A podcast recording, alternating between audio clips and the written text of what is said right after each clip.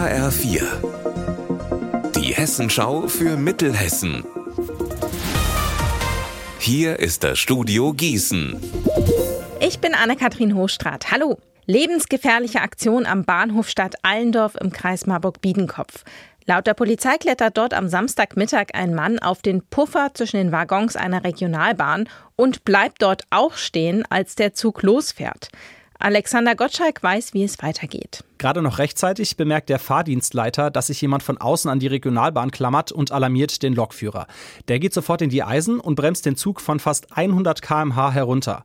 Als der Zug kurz hinter dem Bahnhof zum Stehen kommt, springt der blinde Passagier ab und rennt weg. Verletzt wird glücklicherweise niemand, drei andere Züge haben aber Verspätung.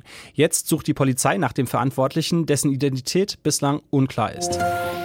Schon Ende Januar wurde ein Biberdamm in Grünberg-Queckborn zerstört. Jetzt hat die Umweltgruppe der Gießener Kriminalpolizei Ermittlungen aufgenommen, denn das Zerstören und Entfernen von Fortpflanzungs- und Ruhestätten geschützter Tierarten ist eine Straftat nach dem Bundesnaturschutzgesetz, sagt die Polizei. Wer gesehen hat, wie das angesammelte Holz damals aus dem Eschersbach entfernt wurde, kann sich bei der Polizei in Gießen melden.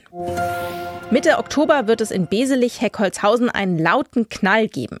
Benjamin Müller weiß warum. Dann soll nämlich die alte B49 Kerkerbachtalbrücke gesprengt werden.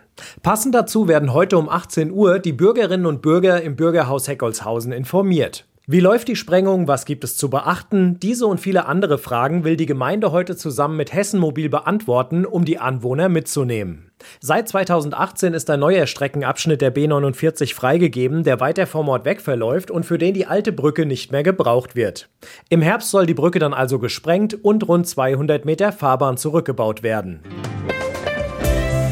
Unser Wetter in Mittelhessen. So wirklich schön ist es heute am ersten Sommerferientag nicht. Die Sonne zeigt sich zwar immer mal wieder, aber auch Wolken und es kann regnen.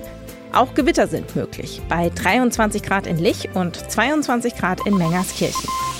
Heute Nacht lockert es erstmal auf, dann kommen aber schon neue Wolken nach. Morgen wird es dann deutlich kühler als heute und es wird noch mehr regnen. Ihr Wetter und alles, was bei Ihnen passiert, zuverlässig in der Hessenschau für Ihre Region und auf hessenschau.de.